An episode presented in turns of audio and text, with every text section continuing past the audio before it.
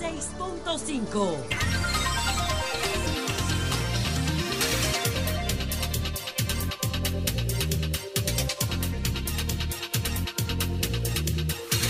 ...26 de abril, Alejandro. Hace 58 años, un día como hoy, el pueblo dominicano celebraba ya anticipadamente la victoria de los constitucionalistas y del pueblo sobre la fuerza traidora del gobierno democrático de Bosch y de la Constitución. Dos días después vino la pesadilla de la invasión, el 28. Hoy es 26 de abril, son las 2.35 minutos aquí en todo el país. El cielo nublado, la temperatura en 29 grados Celsius y la sensación de 33 grados de calor. Iniciamos, Alejandro, lamentando la trágica, horrible, indescriptible noticia de Bonao. ¿Qué pasó por ahí? ¿Qué ocurrió? Todo el mundo se pregunta, ¿qué pasó por la mente de este señor? ¿Qué detonó? ¿Qué fue lo que impulsó la acción que culminó con el asesinato de tres personas y herida tres más, incluyendo un hijo del autor de esta masacre. Qué hecho tan doloroso, Alejandro. Qué conmocionante. Un pueblo pequeño donde todo el mundo se conoce. Recibir una noticia como esta, una persona conocida por mucha gente en el pueblo, crea una conmoción generalizada no tengo del todo claro el leitmotiv, el motivo que originó la pulsión instintiva, pasional, emotiva de quitarle la vida a esas personas. Y, y de casualidad no hay dos muertos más porque hay un niño que también iba a ser víctima. No sabemos qué pasó. No sabemos cuál fue la causa, la razón de este hecho tan horripilante. Una pena y una tragedia para el país. Gente buena y humilde, perder la vida de un modo tan atroz. Un hombre con apenas 58 años de edad, yo lo conocí, Alejandro, tú lo conociste, ¿no? Guardián de allá, de esa empresa, ¿no? Siempre ahí. Lo vi tantas veces. Y caramba.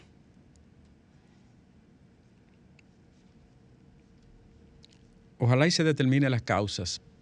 Cuando estos hechos ocurren, se hace una investigación psiquiátrica y psicológica forénsica para determinar, Alejandro, motivaciones, ánimos, razones. Y infactum, es decir, en el hecho, qué relato acompaña a un suceso tan dramático y doloroso como es este. De cualquier modo, querido Alejandro, Bonao está de luto acompañamos a toda esa familia en su dolor y esperamos que haya una investigación a profundidad para determinar las razones de esta tragedia. Eh, veamos, debo decir que, oigan esto, señores, porque nos llegan tantos casos, nosotros tenemos ya, eso viene por ahí, ya, la idea de domingo del sol del pueblo, eso viene por ahí. El caso de la niña y los lentes originó una cruzada de solidaridad desde Estados Unidos, Nueva York, gente que ha llamado aquí, dueño de óptica para donar los espejuelos. Nuestro amigo el Boli, Bolívar Valera, se dijo, no, déjenmelo a mí, por favor, que yo me quiero hacer cargo de, los, de los espejuelos. Pero que seguimos investigando, que la familia es tan pobre que no tiene ni, ni a Juárez. Entonces, yo llamé a un amigo y le dije, por favor, ¿con qué institución podemos hablar, como siempre hacemos, para, para que le den unos mueblecitos? No tienen dónde sentarse, ni, una neverita, nada. Oye eso. Oye eso. en un país donde se roba tanto, ¿eh? eh digo yo, bueno, pero déjame llamar a Emilio Ángeles. Por eso que yo quiero a Emilio, ¿eh? Porque Emilio es un tipo que siempre está atento a estas cosas. Y dije, Domingo y yo que tenemos muchos años bregando con Emilio Ángeles, dije, Domingo, vamos a llamar a Emilio. Llamé a Emilio Ángeles y le dije, Emilio, ¿cómo resolvemos esto? Oh, el plan social. Ah, y le mandé un audio a la, a la directora del plan social, Yadira Enrique. Sí. ¿Y sabe lo que dijo? Me mandó a decir. Dígale que tiene su camita, su neverita, su mueblecito, su comedorcito y su abanico y cualquier otra cosita que le falte en la casa. Yo creo que debemos darle un aplauso. Ah, aplauso. Entonces, aplauso y agradecer a, a, Yadira Enrique, que no es la primera vez, y a, y Emilio, que aún teniendo su madre enferma en estos días me dijo, no, déjame hacer esta diligencia. sí, sí, siempre listo le llamo. Entonces, a toda la gente que ha colaborado, mi amigo Julio Sánchez fue el primero que mandó 3 mil pesos. Aquí está el dinero. Nadie, nadie, conoce a Julio Sánchez. No, Chocló. Chocló. Sí. El insigne. El insigne Chocló. Entonces, Chocló mandó 3 mil pesos. Hubo otra persona que puso otra cantidad.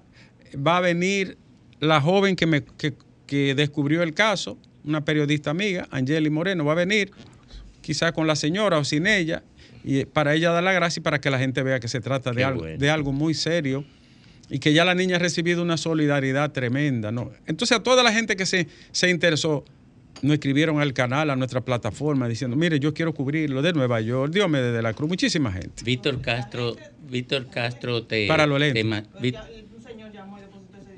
Sí, ah. Víctor Castro eh, dijo que también él podía resolverlo a través del eh, INAVIE. Todo el lo mandó a decir El dinerito que sobre, diremos cuánto sobró y se lo vamos a entregar a la señora aquí en público, en vivo. Claro. Para su necesidad. Otra cosa que el plan social le va a poner su ración de comida cada 15 días. Ay, qué bueno.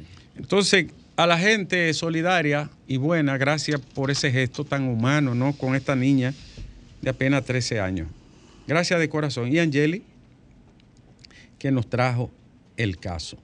Entonces, Alejandro, vamos a seguir viendo la noticia. De verdad que a mí me aplastó el caso de ayer de Bonao me congelé. Yo estaba en una actividad académica y cuando me mandan la noticia un amigo querido de allá, yo dije, no, pero esto es algo estremecedor. Pero tenemos que seguir adelante, querido Alejandro. Y el Tribunal Superior Administrativo ratificó la resolución de la Junta eh, de Aviación Civil que ordena suspender el cobro de los 10 dólares las empresas eh, acudieron, al tribunal. Ay, coño. Pero qué barbaridad. Eh, Pero no sean chapuceros. Ese capitalismo salvaje. No sean chapuceros y miserables.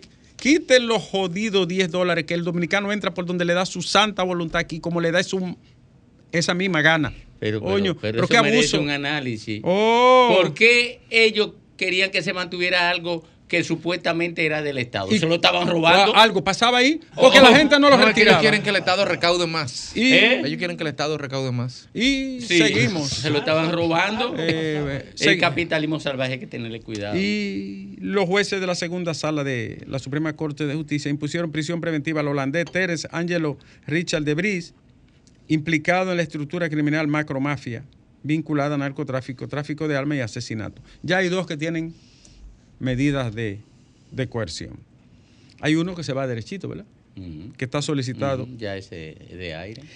Dice el confeso matador del exministro de Medio Ambiente y Recursos Naturales, Orlando Jorge Mera, dice él que lo que ocurrió fue una acción de defensa propia ante un intento de la víctima de sacar el revólver de un bolsillo que poseía, porque sostuvieron una discusión por una deuda de 3 millones de dólares. Ustedes se acuerdan que cuando él salió dijo, sí, sí, pasó. ¿Y qué? Yo no sé lo que me pasó por la cabeza. Y que en el tribunal le dijo, sí, lo maté y qué. ¿Recuerdan eso? Ahora está diciendo que fue en defensa propia. Mire, mire señor, eh, no es porque usted está preso y hoy es un, un sujeto sin, sin proyección vital, porque esto que ha ocurrido a su edad, a usted lo pone en el horizonte de los que no volverán. Mire, Señor, no se puede ser tan cobarde en la vida. Usted lo que debería es pedir perdón a la sociedad, a esa familia, a su familia, a la suya, al país. No sea tan ruin, tan desvergonzado, tan descarado. no sea tan granuja. Que eso da vergüenza que, salte con esto ahora, que defensa propia. Yo estoy seguro que Orlando no, no posee, no, no se encaramó nunca. Un tipo que yo critiqué muchísimo por determinadas acciones de medio ambiente. Yo estoy seguro que nunca se enganchó un revólver ahí en su oficina. No, hombre. No, por, por Pero yo, yo, yo lo puedo jurar sin, sin que eh, tenga que hacer una investigación.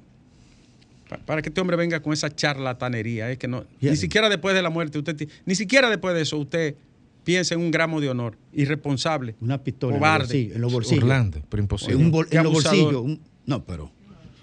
Eh, Un hombre que anda con pero óyeme una cosa, si hubiese Una sido, Biblia, sí, si hubiese sido una acción de defensa, él no va Sí, artillado sí, como sí. fue. Sí, sí. Sí. La legítima defensa es una reacción ante una actuación actual, inminente, injusta contra sí, contra tu bien o tu familia. Y andaba con la maleta y el pasaporte también. Es una, es una reacción, no una acción. La legítima defensa Instintiva, inclusive. descansa en la... Alejandro, déjame filosofar 30 segundos. La legítima defensa descansa en el hecho histórico, en la facticidad del ser, diría Heidegger, de que nadie está obligado a recibir un daño de manera injusta sin defenderse. Ahí radica sí, simplemente. Pero para que se cumpla la legítima defensa, Alejandro, el tipo penal 328 establece que debe de haber una agresión actual e injusta, inminente. Que la misma se produzca de forma injusta contra ti, contra tu bienes, tu familia, o contra un tercero también en indefensión. Tercero, que la agresión, Alejandro, se produzca en una equality of arms, en una igualdad de armas, es decir, proporcionalidad de los medios y de las armas. ¿Y sabes lo que, lo que dice la, la expertise de Orlando? Que murió sentado. Oye, lo mató Es sentado en el sillón. ¿Y quién se defiende sentado? ¿Quién saca? un Entonces no. sentado? No acuda a esa excusa legal o permiso moral que da el legislador para que nadie esté obligado a resistir una agresión injusta en contra de su persona, que es la legítima defensa, porque usted sabe que ahí no hay legítima defensa. A sus abogados, que deben de ser muy buenos, que postulen y lo defiendan, como manda Dios. Pero dé- déjese de estar de cobarde, abusador. Tú sabes lo que él había dicho una semana antes a un amigo común. Ellos eran tres amigos que venían desde el colegio juntos. Apellido Cuervo. No recuerdo el otro apellido. Sí, hijo, hijo de Cuervo Sí, Gómez. y él le dijo, lo, voy a hacer esto y esto. Él, él lo, lo dijo en, en el juicio del joven. En, en casos tan ostensibles y evidentes como ese, lo que manda el librito del derecho es una defensa positiva. Eso es lo que manda en ese caso, tan evidente. Concho, Dios, O sea, una muerte como tan innecesaria, carajo. o sea, admitir los hechos primero. y atención, Alejandro, hay cosas en la vida, ¿no? Qué triste. Alejandro, dile que me hagan este cortecito. Cuando se presentó la encuesta Galo aquí, hace cosa de un mes, ¿no? Vinieron las críticas, es normal, vinieron las inconformidades, es normal, vinieron los, los ataques, es normal, a la encuesta. Entonces yo dije, eh, señores de la oposición, como ustedes miden constantemente su posicionamiento ante la sociedad, envíenme una encuesta.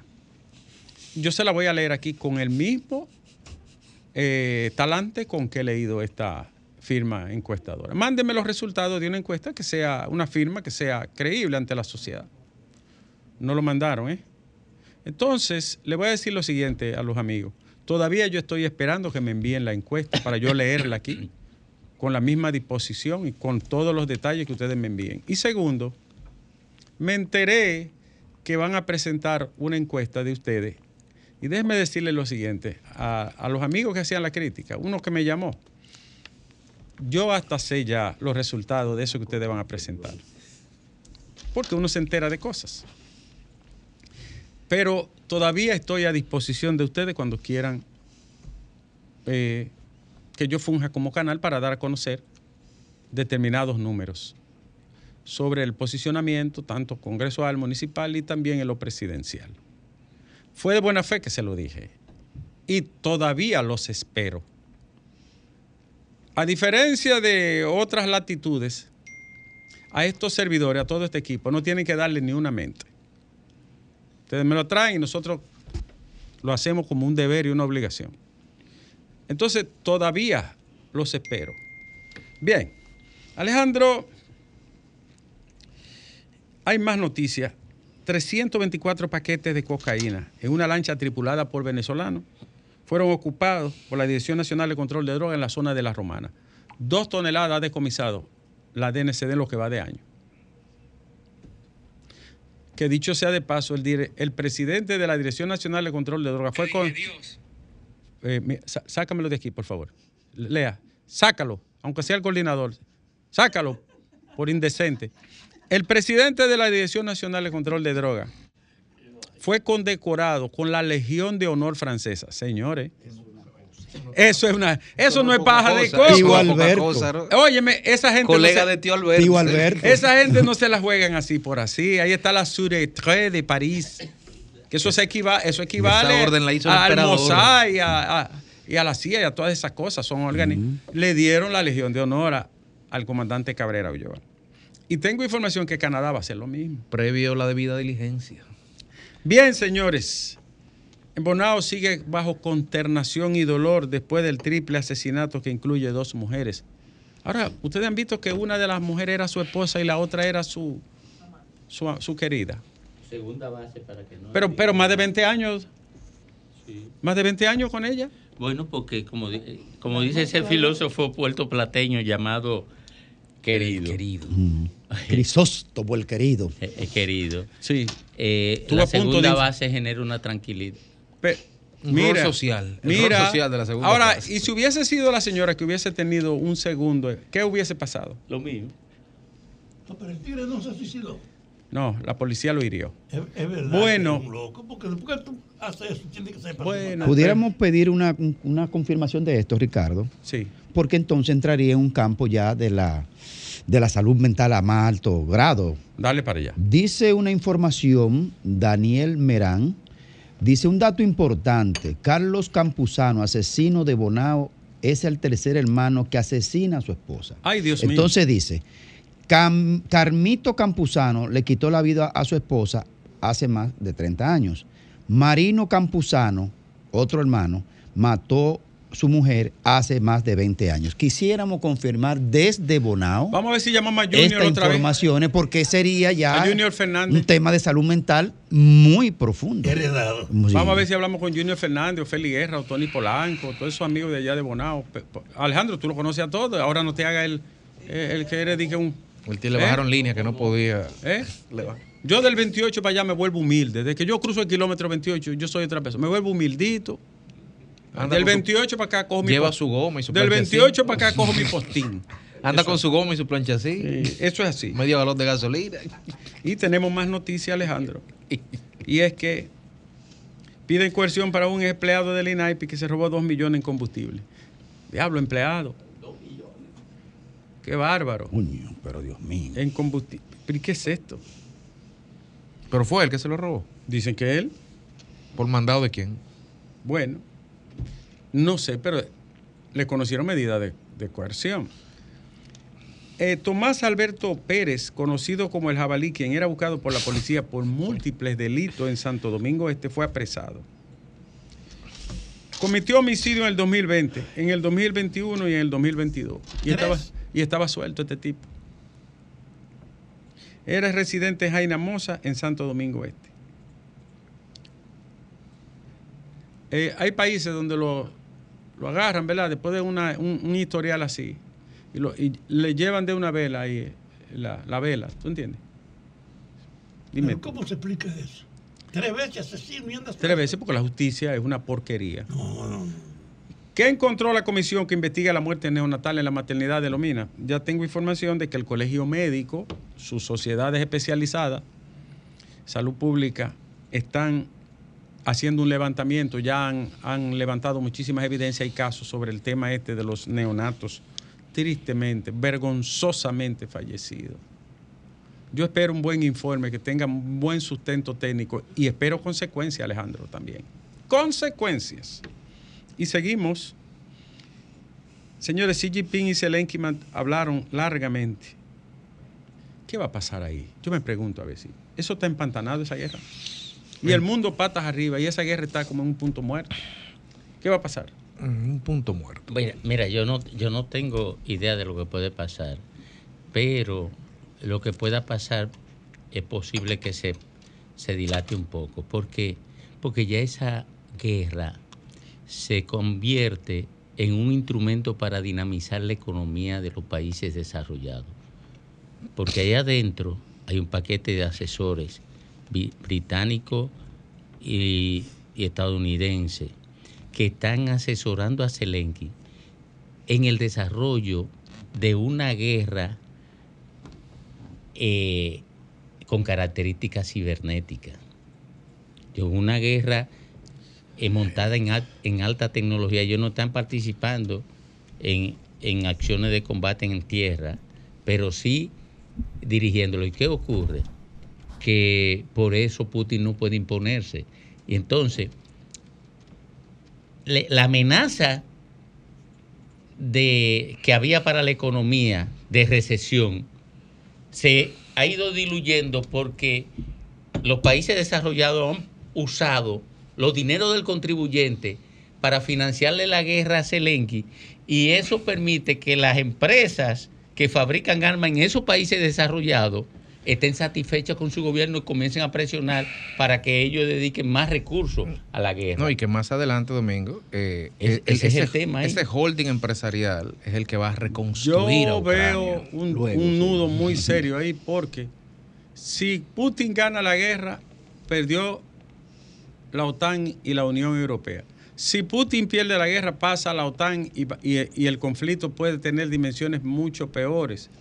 Eh, es un asunto que es muy serio esto. ¿eh? Pero mira, Ricardo, solamente eh, los únicos que no, el único que no está de acuerdo que no le, eh, que le perjudica la guerra es a Putin. Le beneficia a China porque Todo. mientras la competencia de China está invirtiendo dinero ahí en guerra, China lo está invirtiendo en, en, maquinaria, en industria. en- en- en el aparato como- productivo. Como siempre, ¿no? Correcto.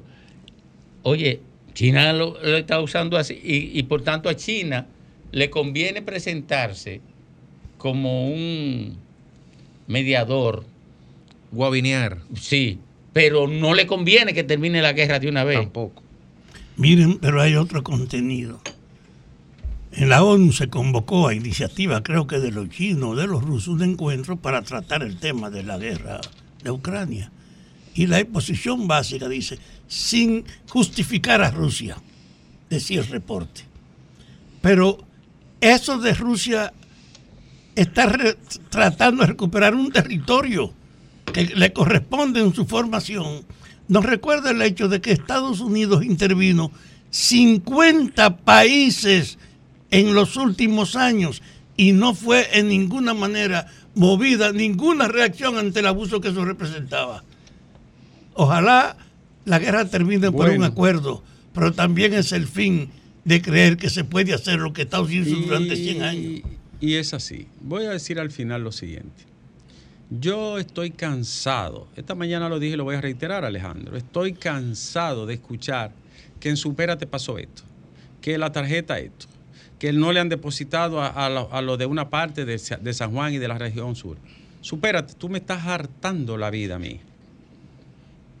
Tú me has superado la paciencia, supérate. Enderecen esa vaina, presidente, intervenga, intervenga esa vaina, que ya estamos hartos. Pero vamos a llamar, vamos a llamar a los los espérate. Y de, la, de las vainas que pasan en Supérate. Ya basta. Alejandro.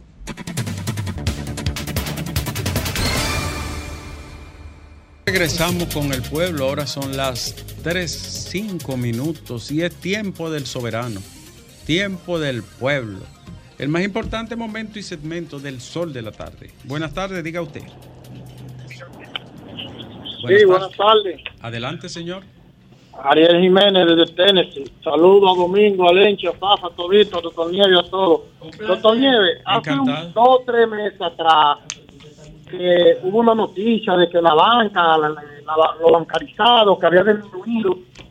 Yo llegué a este país a pasar trabajo desde, desde el 2000 en factoría, pasando mucho trabajo. El otro día fui a abrir una cuentecita de banco. Sí. Me estuvieron tres días dando vueltas y al final no, me la, no, no la pude sacar. No lo pude sacar, me pidieron en contar los impuestos, la ciudadanía, el seguro social, todo. Yo no pude sacar una cuenta de banco. Pero yo lo que una cuenta con 300 dólares, que le hubiese dicho que era con 2 mil millones de dólares. y Pero fíjate que los Ese- ese holandeses abrieron, problema. los holandeses abrieron cuenta en tres bancos distintos. De todas maneras, de todas maneras, buenas tardes. Buenas tardes, querido. Los holandeses abrieron cuenta a- hasta la iglesia de eh, Nuestra Señora de Fátima. Buenas tardes. Uy, pero a mí me tuvieron una vez 13 días dando vueltas por 400 mil pesos. Buenas ¿Eh? tardes, Buenas tardes, señor. doctor Ricardo Nieves Así. eh, y a todo el equipo. Le habla Samuel Valdés de Higüey. Hola, Samuel, ¿cómo está? Estamos bien. Yo quiero decirle a Domingo que, Domingo, tu pueblo te quiere y te respeta. Y que Dios te dé larga vida y mucha salud. Amén. Amén. Muchas gracias, Este- Samuel. Sí, Ricardo, Sí. ¿qué es lo que nosotros vamos a hacer con la AFP?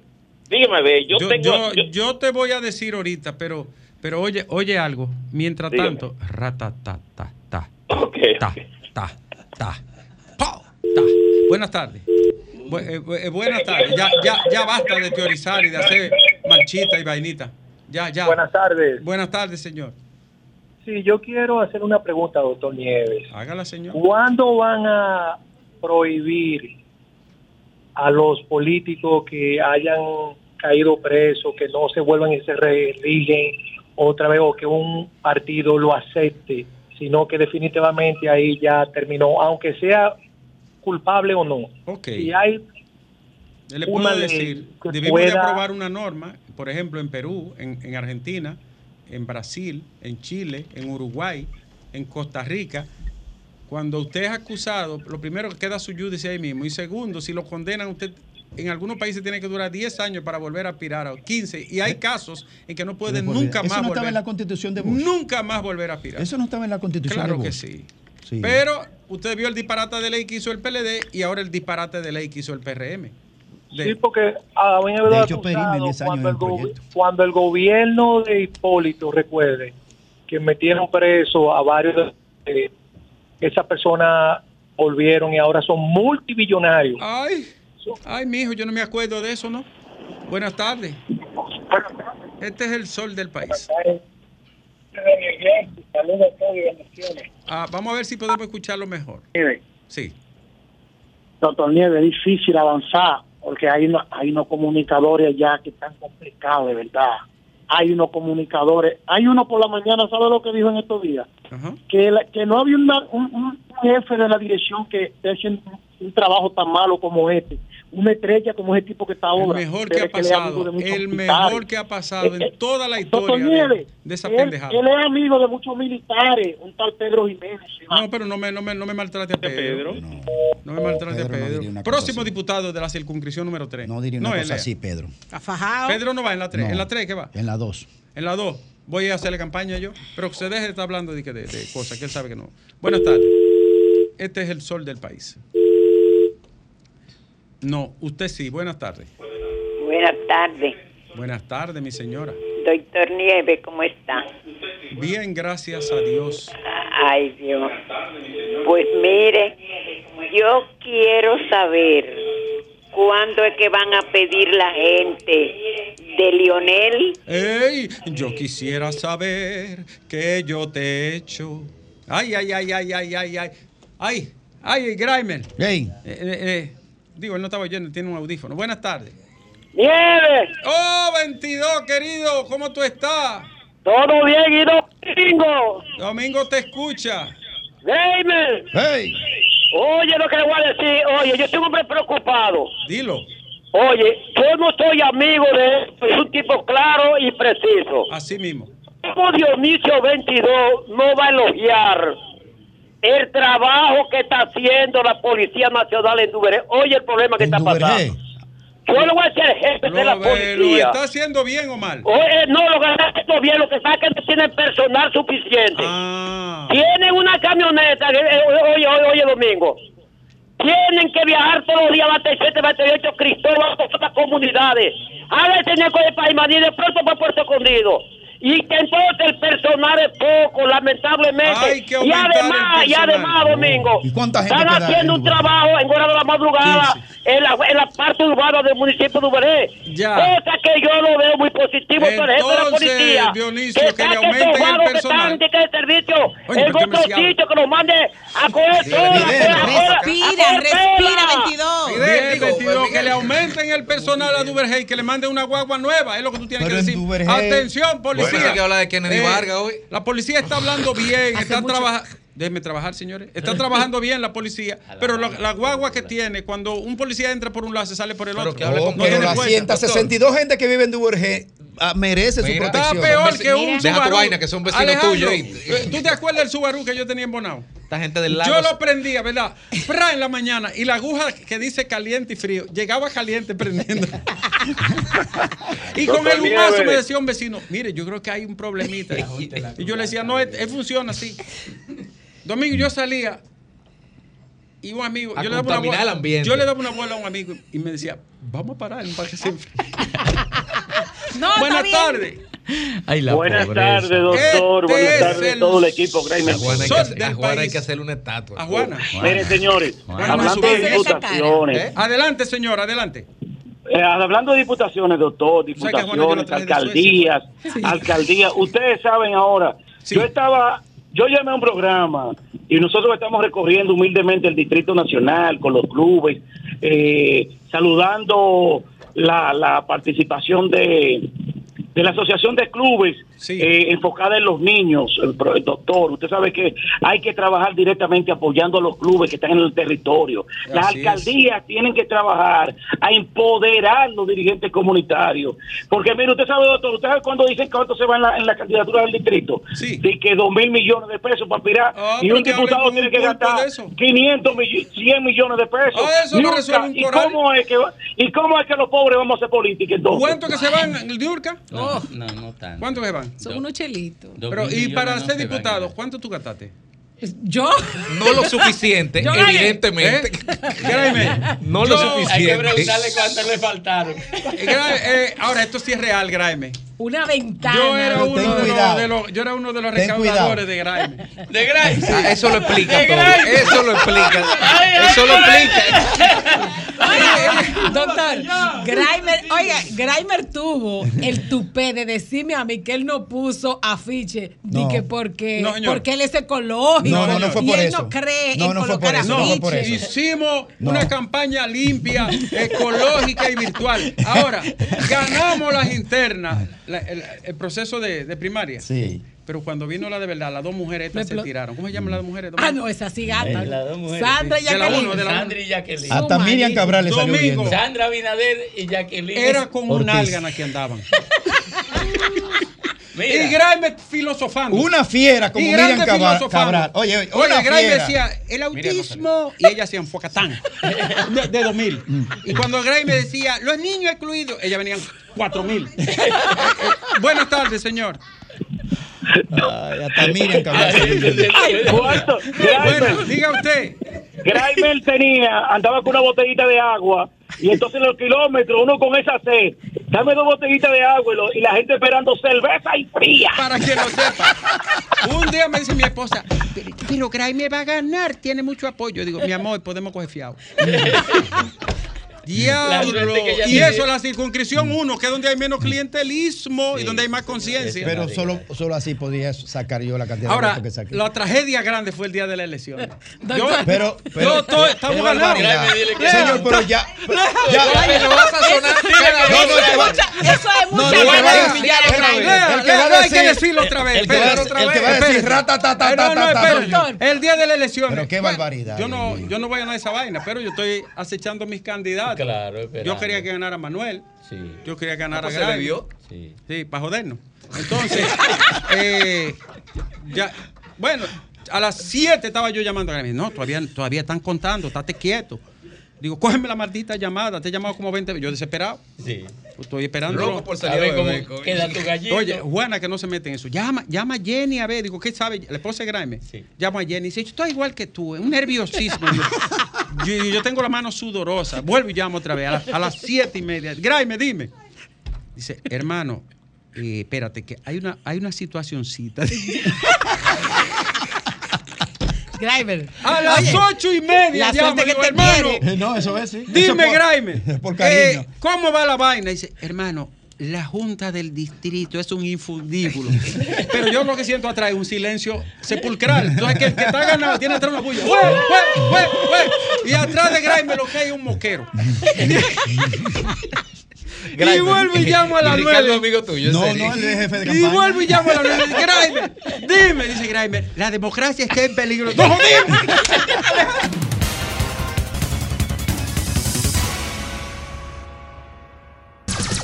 Son 106.5.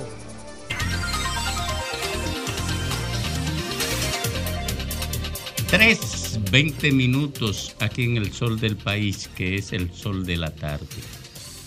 Ni contigo ni sin ti tienen mis males remedio.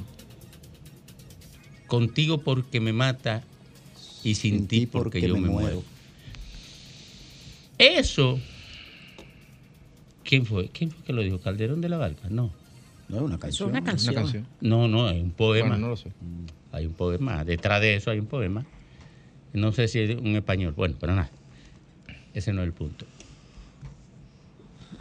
El PLD y la fuerza del pueblo, la coyuntura y, un error cometido por el propio PLD lo entrampan de cara a las próximas elecciones.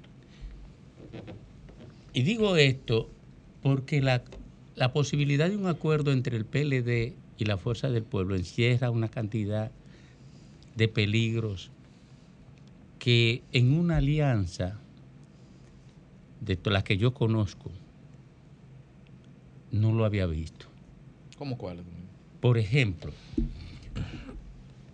el PLD sería gravemente sacrificado de cara a las elecciones presidenciales si hace una alianza con la fuerza del pueblo para las municipales. ¿Por qué? Bueno, porque ya se ha interiorizado en la subjetividad del mercado electoral el hecho de que la fuerza del pueblo y su líder, Leonel Fernández, tienen mayores posibilidades para las presidenciales que, la de, que el PLD, debido a que el candidato del PLD luce con un impacto muy débil en el mercado electoral. Y si usted le suma eso, que el PLD ahora ya está en tercer lugar consolidado, la mayoría de los PLDistas, de los PLDistas van a mirar hacia donde Leonel. Ese es el principal peligro. Y al mirar la mayoría de los PLDistas para donde Leonel, la fuerza del pueblo se va a tragar al PLD, si hay ese acuerdo. Ese es el primer gran peligro. Ahora, ¿cuál es peligro implica para la fuerza del pueblo? Bueno, el PLD está, está sembrado en el territorio. ¿Por qué? Porque es una organización que eh, tiene vigencia política desde el 1973, digamos que más allá quizás, en 1982. Y en segundo lugar, el PLD fue el que tuvo 20 años en el poder. Por tanto, es muy probable que la mayoría de los candidatos a posiciones municipales sean PLDistas, no de la fuerza del pueblo, porque es el que está sembrado en el territorio. Ese es el peligro para la fuerza del pueblo.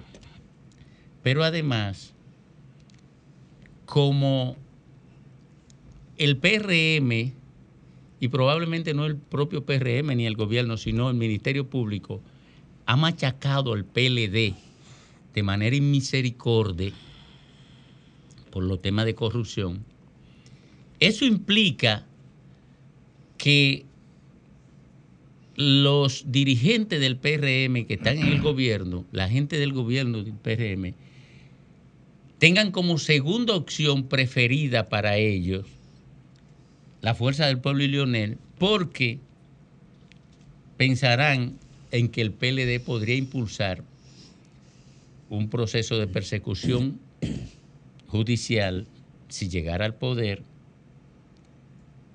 y Leonel no. Porque hasta ahora está pendiente lo de Diandino, pero la gente de Leonel todavía no han sido tocadas. Y por tanto, eh, para entregarle el poder a alguien del PLD, yo estoy absolutamente seguro de que los PRMistas preferirían entregárselo a Leonel Fernández, como aquello que ocurrió eh, después de las elecciones del 86. Fue tan ríspida la, la contradicción entre Masluta y Peña. y, y Salvador Jorge Blanco, Salvador, sí. que Salvador Jorge Blanco prefirió a Balaguer y fue a tener a la cárcel. Y no por Jacobo. Y no a Jacobo. Pero también lo que hizo Salvador Jorge Blanco con, con Guzmán. Lo mismo. Lo mismo. O sea, cuando entró, hay mucha gente que dice que Guzmán se dio un tiro porque pensaban que lo iban a llevar a la, a, a la cárcel, que Salvador, su compañero de partido, lo iba a llevar a la cárcel. Bueno, hay que ver la juramentación de Y, Salvador. y nada más hay que ver la juramentación para que vean la descarga, que en una juramentación... No, eso fue una cosa el terrible. peor gobierno de la historia. Pero es una, cosa Al lado del presidente de su partido. Entonces, miren, esos son peligros que están ahí y que no hay que ser profundo en el análisis para, para descubrirlo. ¿Qué posibilidad hay de vadear esa- esos desafíos eh, y concretar una alianza entre el PLD y la Fuerza del Pueblo que no le genere un daño devastador a ninguna de las dos organizaciones? Es que, es que Ahí el- alguien va a salir dañado, eh, Domingo, necesariamente. Inevitable. Eh, va- es inevitable, eh, perdona Grimer, que alguien va a salir dañado de las organizaciones. Y yo pienso que ma- va a ser más el Partido de la Liberación Dominicana, porque como tú dices, creo que el liderazgo de Leonel Fernández en la Fuerza del Pueblo tiene, podría tener esa fuerza para engullir a la gente que todavía aspira a posiciones políticas porque ve ahí quizás más posibilidades de recuperación de un partido de un partido político frente a un PLD que la verdad es que todavía falta mucho La por marca está muy conocer. La marca está contaminada, pero también hay muchos casos todavía por destapar que en los próximos años tú puedes estar seguro que van a tener que salir porque En la corrupción momento. fue la corrupción fue larga, grande y o sea, extensa como fue como fueron los gobiernos del Partido de la Liberación Dominicana. Entonces, yo no creo que nadie se quede en un castillo que está a punto de derrumbarse o que ya se está derrumbando. Yo quiero decirle una cosa. Un amigo yo y me llamó a mí, me dijo, oye, he hablado con algunos dirigentes del PLD, algunos de la época de Lionel, con la información de que el expresidente Toledo lo devolvieron a su país, Estados Unidos, para que responda de las acusaciones del dinero de la Odebrecht. Y lo más probable es que ese juicio de él permita que se active en Santo Domingo la búsqueda que hasta ahora se ha dejado de lado de quiénes fueron los beneficiarios de los 97 millones de dólares. Y fueron funcionarios del gobierno de Leonel o de Danilo. Y que eso va a activarse ahora. Digo esto porque creo que una de las consecuencias para hablar de la perspectiva del PLD y de la fuerza del pueblo es el rumbo que siga tomando la lucha contra la corrupción. Si esto se afana y saca la superficie en los dos órdenes de verdad el aprovechamiento de la corrupción, ninguno de los dos tiene futuro. Bueno, yo iba a empezar por otro Un lado, pero, muy, muy pero lo que ha dicho Fafa, eh, le, faltó, le faltó un ladrillo a la construcción de ese discurso. Y es que Odebrecht llegó al país en el gobierno de Hipólito y en, la, en el proceso de judicialización, de judia- judicialización de ese caso hay gente del PRM, uno con razón y otros quizás sin ella, en el sentido de donde fueron encartados.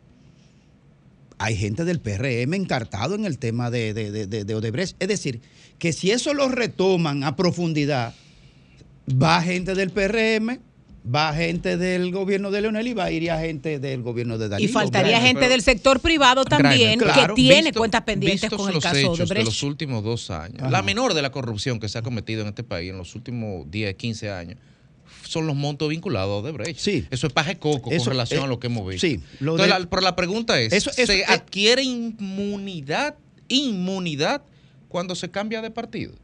Entonces yo puedo ser ministro ocho años de un ministerio, porque el PLD se caracterizó por, por el desempeño extendido de la cosa Sí, pública sí, en algunos sí. de sus. Entonces yo puedo durar ocho años en un ministerio, me voy y vuelvo, 10, 12 años, pero si me cambio de partido ya no soy judiciable. Bueno, pero el tema es que el que planteó eso, Fafa. Porque si es así, entonces lo que dice más Domingo es probable es que te hiciera un argumento de un No, no, y deseo. el de un deseo, que desea eso. Por lo que está significando Leonel Fernández en el escenario político, quizás. Pero yo, lo- yo a propósito de lo que ha dicho Domingo Páez, con esa magnífica analogía de ni contigo ni sin ti, eh, lo que pasa es que el presidente Luis Abinader tiene muy claro, o al menos es la interpretación que el mensaje que manda de la cacería de alcaldes de la oposición para poder. Cooptación, ¿Eh? cooptación. Bueno, bueno, a según el marco de la pedra, dicen en el campo. Eh, entonces, esa búsqueda permanente de cooptar, eh, en base al encanto del poder, eh, a alcaldes y quizá alcaldesa de, de- de la oposición, es que el presidente está mandando una señal, el presidente Abinader. La reelección de Abinader es su cálculo, pasa por febrero. Sí, fe- Pasa, por, febrero. ¿Cuál es el mensaje que se quiere mandar? Bueno, ganar febrero, mayoritariamente, quizá abrumadoramente, para tener un discurso constante de político de que es, un, es una ruta del triunfo a la reelección. Por eso es que, como dice Domingo, ni contigo ni sin ti. Entonces, como se ha estado diciendo por lo bajo, se está produciendo la rebelión de los primos, que es un proceso de movimiento político en las bases y estructura media del PLD sin que lo de arriba lo estén decidiendo todavía, la cúpula pa- partidaria. Porque el que aspira a alcalde en Guayajayuco, A ocho horas de... ¿eh? Y tú llegas primero a Miami que a Guayajayuco. Eh, en ese territorio, ¿qué quiere el alcalde del PLD que esté ahí? Reelegirse. Ser alcalde. Esa es su ¿Cómo lo logra? Con, que, con, la lo que fuerza sea. Con la fuerza del pueblo, si el- la fuerza del pueblo no está más fuerte que él. ¿Qué, quién, quién quiere ser electo en cualquier municipio dominicano? Bueno, del PLD o la fuerza del pueblo. Ellos entonces se van a agrupar, se van a unificar y dice, echamos este pleito ahora y la de mayo, en mayo que se va a hacer, la, del 24. Entonces la de mayo veremos a ver. Pero mientras tanto, si Leonel va a ser presidente, o si Luis se va a reelegir, o si Abel puede repuntar, eso es un tema de política nacional, pero en este territorio yo quiero ser alcalde. Y por eso es que es muy difícil contener la no alianza entre la fuerza del pueblo y el PLD. Y eso tú lo estás planteando desde el punto de vista de la dirigencia media, de Sí, los primos. eso es abajo, la es rebelión de abajo, los primos. Eso es abajo y eso se, se nutre, esa dinámica del interés personal, territorial y del tema local, estrictamente, de las redes locales. Ahora, Gente que ni- años a- juntos. A, nivel de estrategia política, eh, si algo nos enseñó el proceso anterior del 2020, es que febrero- eh, mayo pasa por febrero. Mm. ¿Y qué descalzó al PLD? ¿Cuál fue el, el pistoletazo de salida de la caída? Eh, los resultados de esas elecciones congresuales. Mm. Sí. Si se hace la analogía y se parte de que eso manda un patrón, con mucha razón, de un lado el gobierno dice, a mí me tiene que ir muy bien en febrero, a como de lugar, y por eso copto lo que tenga que coptar. Y en sentido contrario, la oposición, sobre todo Leonel Fernández, dice, tenemos que hacer que al gobierno le vaya eso muy mal febrero así que para marcar la tendencia del pro- de la próxima Eso es tan así que Domingo Contreras no es alcalde de esta ciudad hoy día por la caída en febrero. Y Mariotti. ¿Y cuántos, ¿Y cuántos más se quedaron por febrero? Así era. Mira, el PLD aceptó esa modificación para que es una lección histórica. ¿Cuál modificación, Domingo? La modificación que implicó el movimiento de las elecciones municipales. De la Ah, separación. la, que, a la aproximación de las elecciones municipales a, la- a las elecciones presidenciales, cuando estaba en el poder. Es lo mismo que le ocurrió a Peña Gómez en el 94. Ujú. En el 94 con la modificación constitucional. Ah, ya. Trabajó, que sí, ponle 50, que yo voy a ganar. Ajá, que voy a ganar como quiera. Trabajó para la oposición, para, para, para otro. Y el PLD trabajó para otro. Si no, si no se abortan las elecciones municipales de febrero del 20, el PLD probablemente estuviera en el gobierno. Claro. Probablemente. Probablemente. Es una, una afirmación contrafactual que es riesgosa para cualquiera, pero estuviera en el, en el gobierno. Ahora, ¿quién se beneficia de esa modificación? Se modifica el PRM, eh, se beneficia el PRM, porque el PRM ahora es que está en el poder. Y otra cosa que impuso el PLD en la cultura política, el transfugismo por beneficios personales. No el transfugismo por, por ideología, por- no, por beneficios puramente personales, ni siquiera por beneficio político. Y ahora Y se la está, bancarización de la política. sí, ahora se está vendiendo, cualquiera se le vende al gobierno. Que es la bancarización, lo- la, la simbología, interesante. Bueno, no, espérate, porque también hay otra bancarización. No, la banca de bancarización de la banca, de la, banca, de apuestas, de esa que yo estoy hablando. Ah, es de esa que tú estás hablando. Yo creía que era de la venta. de Con la chiquita. No, los riferos. de los riferos. Entonces el PLD impuso eso. ¿Y qué ocurre con eso? O que ya no hay una impugnación ético-social a quien hace eso. Antes la gente tenía que cuidarse. Mira, Casimiro Castro se pasó al gobierno de Balaguer. Los más jóvenes no saben de qué yo estoy hablando. Y Casimiro Castro Edía, a pesar de que el hecho en que lo dañaron, les dañaron su rostro y, y parte de una, de una mano con, Un con- atentado. con el fósforo blanco, me parece que fue. Implicaba que él tuviera un tratamiento que necesitaba de recursos que no le podía dar la oposición. Y Balaguer se lo garantizaba con un nombramiento, a pesar de que había un, un- un drama humano ahí también. La gente no le perdonó nunca a Casimiro Castro, que era un héroe nacional. No le perdonó eso. Entonces, el, ahora no. Ahora un, un alcalde del PLD se vende y la familia lo Una, ve- una fiesta. eso, la familia lo ve como normal. Lo ve como beberse una cerveza. Y se pone a buscar a otros que también se vendan en ese, en ese grupo. Claro. Porque acuérdate que no llegan solos. No te van a perdonar ahora si tú eres tan pendejo de no venderte. Exacto. Entonces, una familia que te está presionando porque tú eres pendejo y no te has aprovechado del poder, Fafa siempre hace este relato. Eh, y entonces que haya posibilidad de, de transfugarse hacia el, hacia el gobierno y de beneficiarse eh, con el gobierno, la migración que se va a producir es apabullante. Yo creo que ha sido correcta la táctica del PRM de machacar al PLD, que es el dueño del territorio. Porque la Fuerza del Pueblo, aunque tiene el líder de más peso, que es Lionel, no, no, no ha tenido tiempo de, de construir sus, sus raíces en el territorio. No tiene, no tiene presencia en el territorio a nivel nacional, aunque pueda tener simpatía nacional. No está organizado. Y eso implica que tenga dificultades para recoger los votos por su cuenta en todo el territorio nacional. Pero nada, ahí está el cuadro.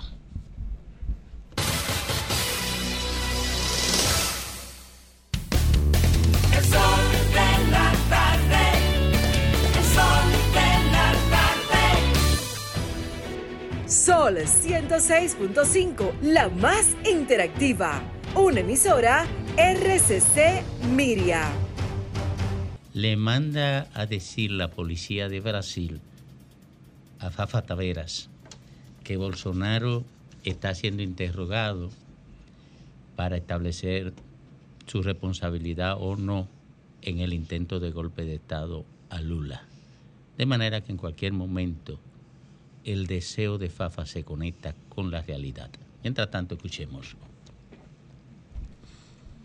Hoy yo estuve de visita en el Ministerio de la Salud como parte de un colaborador de una institución de servicio público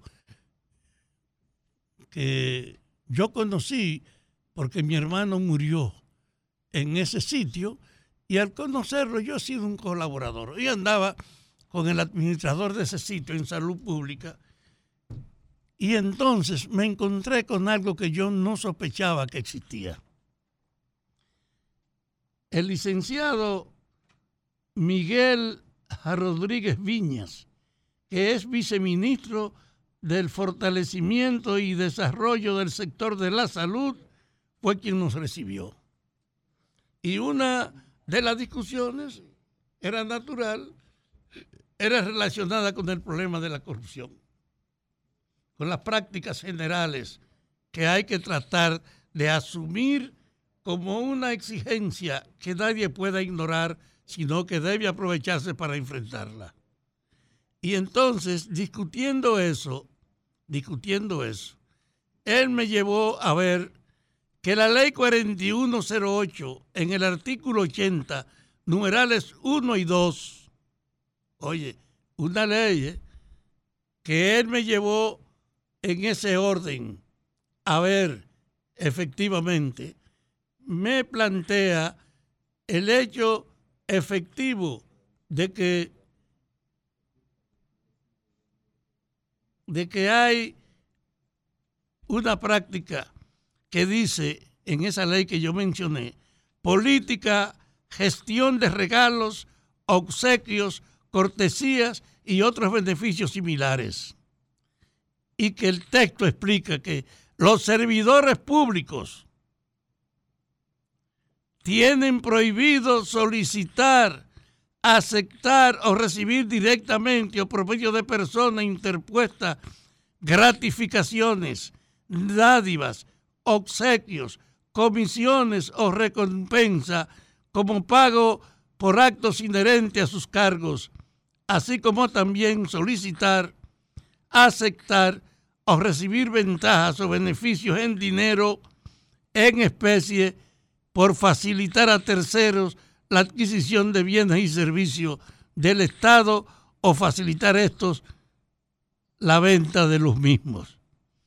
Aquí no se había recurrido a ningún enunciado jurídico que tuviera esa dimensión. La práctica política era que el cargo era una licencia para usted enriquecerse, para usted manejarse, para usted resolver y cobrar por ello. La generalización de la corrupción fue de tal envergadura que ese concepto que yo descubro hoy no se conocía ni nadie lo tiene. En salud pública lo tienen impresos, reproducido y distribuido en la propia oficina. Y yo le dije a Miguel, le dije, mira,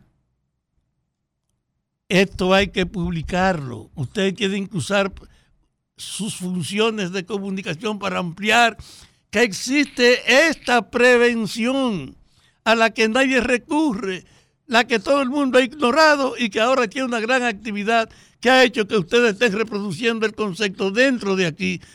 Pero eso hace falta que se propague en el alma pública, en todas las instancias.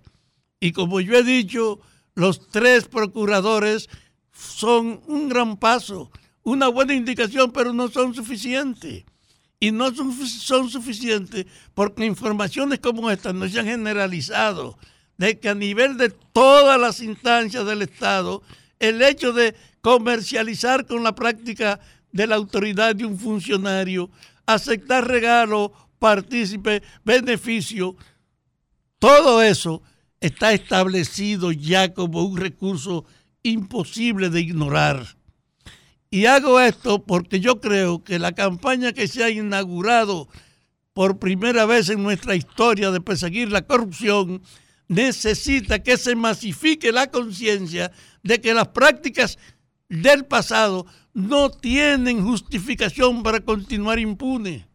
Por eso, ningún análisis para mí del futuro inmediato de este país con mira a las elecciones puede ignorar el impacto que va a tener la continuidad de las denuncias de las prácticas de la corrupción que eran generales.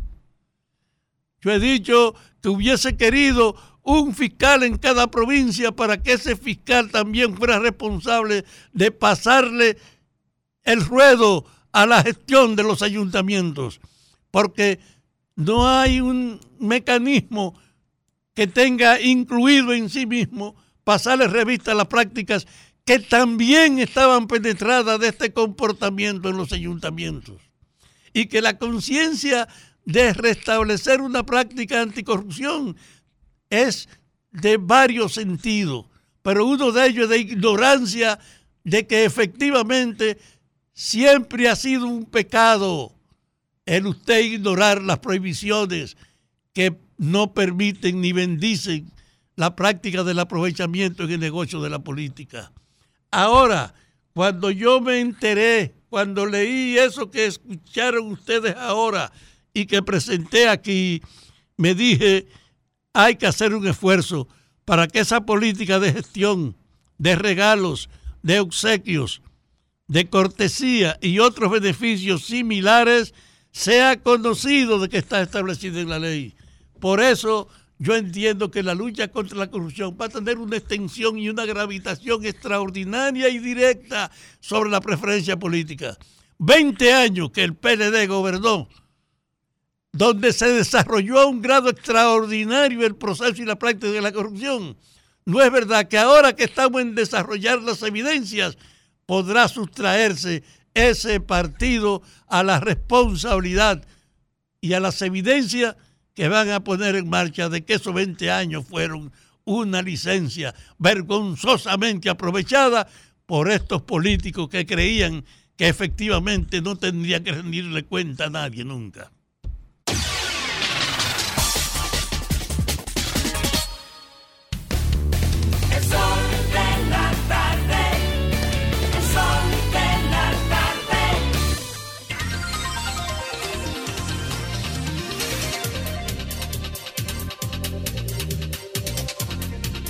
Graimer. Adelante. Graimer Méndez. Sí, señor. Próximo diputado. Ay, sí, riégalo. Por la fuerza del pueblo. Daremos sorpresa en estos días. Ya está regado después que lo dije aquí. Sí, sí, sí. Aquí lo oyó el país. ¿Esa sorpresa va a llevar a nieve o no? Eh, no, nieve, nieve lo vamos a poner, ¿cómo se llama cuando tú? Al- asesor indirecto. En un, en un freezer. Asesor, asesor, eh, encargado de asuntos sin importancia. No, pero a este programa le crea un conflicto que tiene que definir. ¿Qué papel vamos a hacer nosotros? Porque no podemos ser indiferentes a las aspiraciones de nuestros compañeros. tú tienes que no evitar que importa su partido. Olvídate Yo lo quiero ver en el Congreso de ustedes. Bueno, Fafa, mira, el tema tuyo son los deseos. Eh, siempre Por yo lo he dicho. por suerte. Siempre yo te Por lo he suerte. dicho, pero el tema aquí no es de deseo. El tema es, ¿qué tú harás para que Diulca Pérez sea escogida por el PRM como candidata? Después hablamos de lo demás, después hablamos de, de afuera, pero ¿qué tú vas a hacer? Porque yo no soy del PRM, tampoco de la Fuerza del Pueblo. Pero yo te voy a decir que voy a hacer. Dímelo. Yo voy a empujar que la gente con la que yo esté cerca sean respondidas en sus aspiraciones de candidatura respaldándola. Yo me guayo la Ah. yuca por esta vecina mía aquí. Pero yo no quiero solo uno, quedarme ¿eh? en la militancia. Pero no, pero quédate ahí. Y en los otros. Yo quiero que esto llegue no, también. No, no, no, no. Oye, no, este no. dato. Oye, escúchame, escúchame, déjame, déjame desenredar esto. Que este cree que me va a marear a mí. No, no, yo estoy hablando de la interna primero. La interna. Eh, oye, la interna para Grimer y la interna para Diulca. Ahora, después de la interna, eh, entonces definimos cómo vamos a hacer el, asun- el asunto. Pero en principio, a mí no me va a marear tú, ¿no?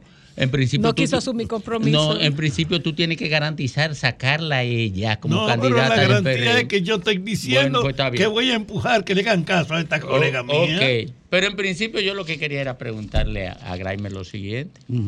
¿Qué fue lo que pasó entre Radamés Jiménez y Euclides Sánchez? Que como, como que estaban conectados el enchufe y ahora como que se desconectó. Oh, pero hay que preguntarle al profesor, porque el profesor Radamés es un hombre muy prudente y muy Ah, cuidadoso. Es muy difícil ver a, a- a un, a un hombre como Radamés Jiménez cometiendo pifia o, o- o- o que se le vaya un dato. Eso es muy difícil. Eso es muy difícil. Y Eh, yo soy en sí. llave de los dos. Sí. Yo soy en llave de los dos. Pero Euclides eh, está guapito hace mucho rato, ¿no? Yo creo No, que pero es- ya yo- Euclides se fue. Euclides Ciudadano de Sí. La Vega. Euclides se fue. Uno de los hombres serios de este país. Ya, eso es todo, Euclides él no está en el Gutiérrez. partido. Euclides Sánchez. De los hombres serios de este país, Euclides, Eh, Euclides sí, Sánchez. pero se fue. Se ah, fue no, claro, se fue. Se fue, Sí, se fue, claro, se fue. Sí, son él se son fue. malentendidos. Ah, yo creo que sí, porque en los partidos políticos eh, yo creo que se dan situaciones que se pueden resolver, pero a veces mucha gente piensa, nah, hombre, no, eso no pasa de ahí, eso no pasa de ahí. No, a la gente hay que atenderla y pasarle la mano y darle su cariño y, y tomarlo en cuenta. Sí, pero hay cuando hay y más gente de calidad como Euclides Sánchez. Pero hay algunos conflictos que necesitan a una tercera persona que lo siente de un lado eh, y otro de la mesa y entonces comience a unir de nuevo y a establecer una discusión en la que ellos se pongan de acuerdo. Porque déjame decirte una cosa, cuando dos lados comienzan en fricción, que nadie quiere ceder, se hace muy difícil resolver los problemas. Entonces se necesita que alguien, amigo de los dos, venga y lo siente a los dos. a lo- alrededor de los líderes de los partidos y de la presidencia, siempre hay un grupo, un grupo de gente que en lugar de, de aliviar la carga de la responsabilidad de dirigir un país o de dirigir una organización con vocación de poder, la carga, lo que hace es que atizan, y atizan las diferencias y, y yo siempre eh, evoco el, el- el tema del ninguneo que hay mucha gente alrededor de los presidentes eh, ninguneando A los demás. a los demás. A los demás compañeros. No le demente a eso, líder. Eh, eso no pasa de ahí. Son Eso, las vainas de fulano. Eso son vainas de fulano. No, no, no, es todo lo contrario. Yo no sé, los líderes llegan a un punto que nadie como que se atreve a decirle nada en el plano humano, ni personal, ni de, ni de- ni de- ni de ningún tipo. Es más, los líderes llegan a un punto que tienen años que nadie le dice su nombre. Su nombre de pila. De pila. No, todo es eh, eh, líder, presidente, eh, señor y, y, Y como jefe. que... ¿eh? Y jefe. Y jefe, comando. Entonces hay gente que tiene años que nadie le dice su nombre. Nadie. Poca gente le dice los nombres a los dicen, líderes. de lo mío. No, no, no, yo me refiero, estamos aquí. yo me refiero al entorno, al entorno político, al entorno político. Al entorno. Mire, ¿y con quién está Eladio Martínez? Ese no lo conozco. Ah, Elam, ¿tú no lo conoces? Es de allá de Santo Domingo Este. Eladio Mar- no. No, tú no ¿A qué aspira ese? Yo no sé. No, no, no, yo no sé a qué aspira. Pero No él- ningunea a nadie. Grimer, que tú, Ya, estás- tú ya, estás hablando, eh, tú estás de ningunear. soy honesto. Óyeme, tú estás Señores, hablando de ningunear. Y señores. ahora, como es Santo Domingo Este. dónde el espérate, senador, espérate, el espérate. senador tiene su oficina Óyeme, en el edificio como de es, como es de Santo Domingo Este, tú estás ninguneando. Déjame decirte una cosa. Santo Domingo Este es el municipio más es, grande. Oh, no voy a coger Recuérdate que esa es tu oposición. Más grande. que yo tengo que ser honesto o, o simulador. No, pero, sí, pero es que tú no Tú no puedes. tienes que competir Óyeme, por la eh, uno. Oye, Y lo primero es que tu exceso no, no, de es que me han honestidad. preguntado por alguien que yo no me acuerdo de Eladio Martínez. Bueno, Bueno. pues te dejamos eso de tarea. No, no, no, no, Te no, lo- es que tengo te- que ser honesto. Te lo, te lo pregunto porque no sé dónde quedó ubicado. Era eh, del Partido de la Liberación Dominicana. Y ocurre que ahora Hay un eh, empresario. Una, comis- una comisión de la. Cámara de Diputados eh, hará un descenso en Boca Chica mañana eh, porque él fue beneficiario de la venta de una gran cantidad de Tuvo la tareas- suerte. de tareas ahí. Y entonces hay gente que cree que la, el precio a que se le vendió esa tarea fue irrisorio. Precio vil. Ah, sí. Sí, fue vil. ¿Y dónde están esas esa tierra? En Boca Chica. Y es mucha, es bastante. Da hasta para darte a ti. Bueno, a mí, a, mí- Averigua. a- a- a- a mí no me, Lo grande es que la gente. a mí, averiguar. a mí no me dejaron ni un solar ni una mejora de herencia, nada. Con De dos, verdad. pero con dos metros tú resuelves. ¿Eh? Con dos metros tú resuelves. Y entonces, eh, mi querido Domingo, Con dos metros que se resuelve al final de tierra. Al final de este la vida, tiene un nivel, claro, porque este tiene tierra y este tiene un nivel de crueldad. este es un, no, este es un terrateniente, callado. Oye. Domingo, y entonces... eh, Coronel teniente. para- ¿Cuánta tierra necesita un hombre? eh, Dos metros. Dos metros. Dos metros. Mira, Domingo. Bueno, y si es de la estatura de nosotros, quizás gente, gente, gente- gente como Juan Luis Guerra, con un largo y, No, y- se- y- doy medio. eh, Domingo, y entonces, ¿qué, qué, ¿en qué anda el audio? ¿Lo están sometiendo? No, no, no. Parece que hay, hubo una resolución de la Cámara de Diputados en que plantea que parece que eso todavía está como contrato. No debe ser aprobado, porque entonces, en todo Ajá. caso. de- Eh, parece que está como contrato en el Congreso y hay una, y hay una comisión que hace el descenso a partir de una resolución que plantea al presidente de la República que ordene a la instancia correspondiente que asuma el control del terreno y que eh, se anule la iniciativa de aprobación que intenta aprobar eh, o solicitar la aprobación de la venta del inmueble. No, no, que si hay, si hay mérito, que le den para adelante. Ah, bueno, pues está bien. Yo no me meto en eso.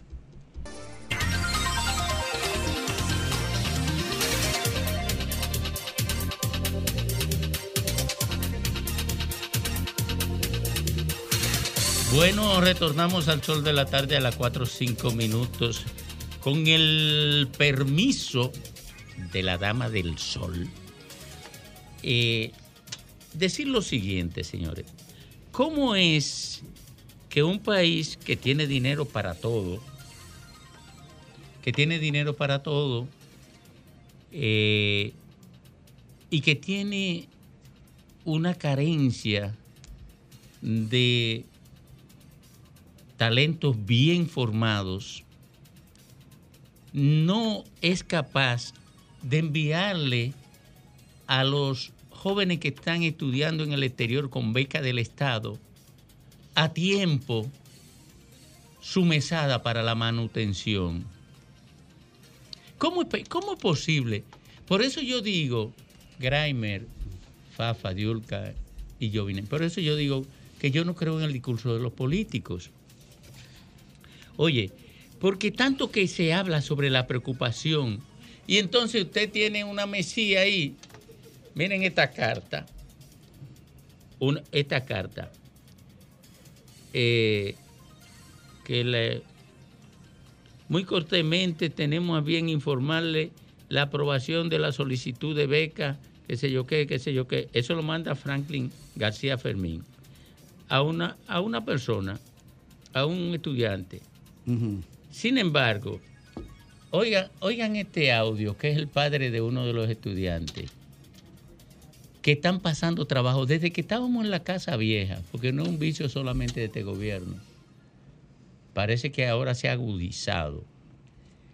Se mandamos a los muchachos a estudiar, pero probablemente sea el único país del mundo donde se aprueba una beca y se manda al estudiante becado a pasar hambre en Europa. Escuchen esto.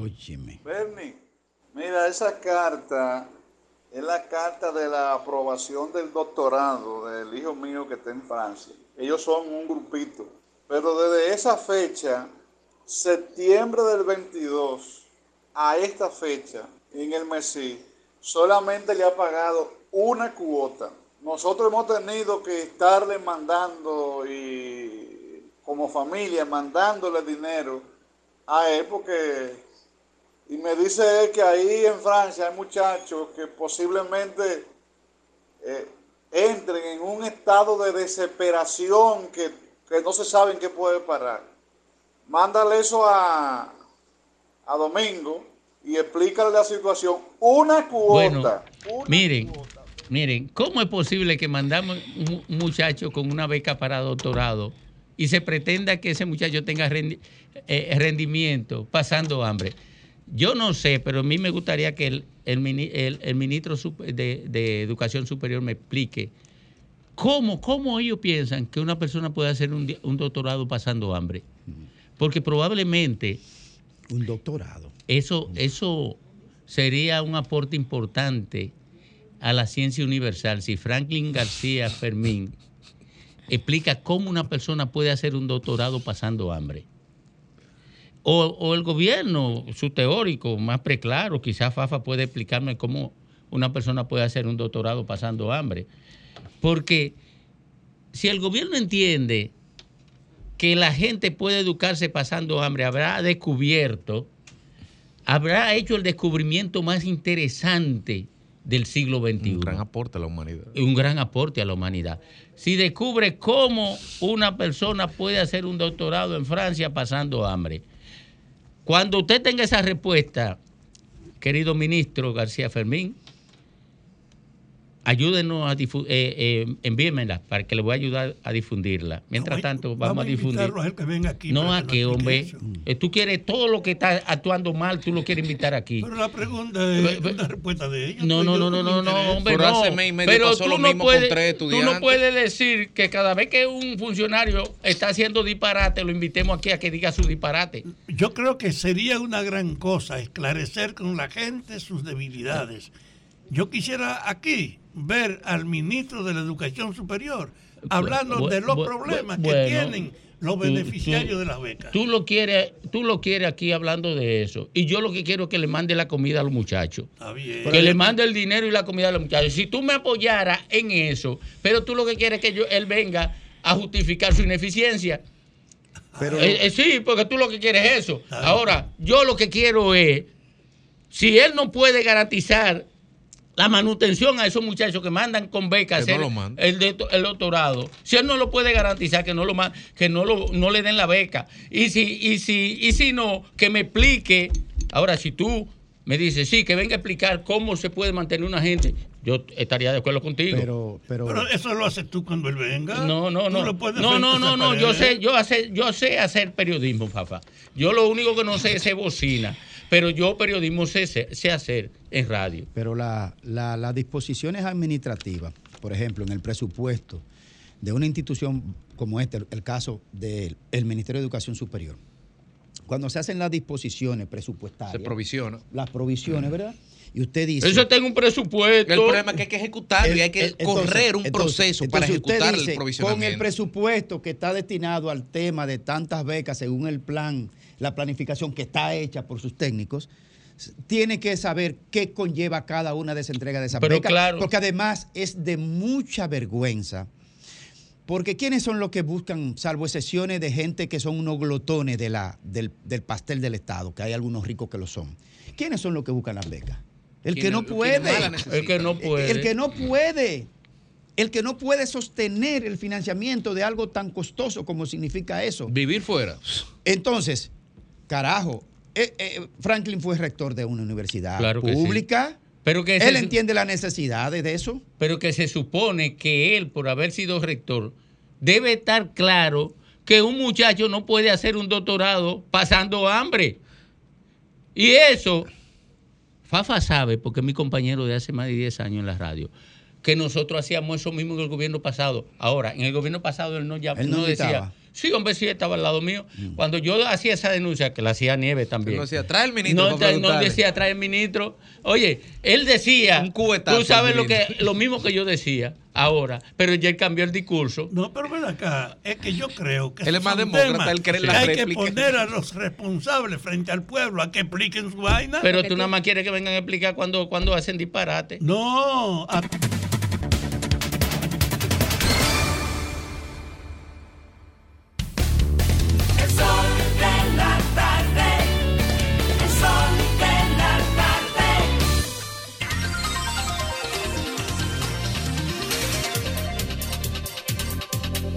Bueno, son las 4.12 minutos aquí en el, sol de la tarde.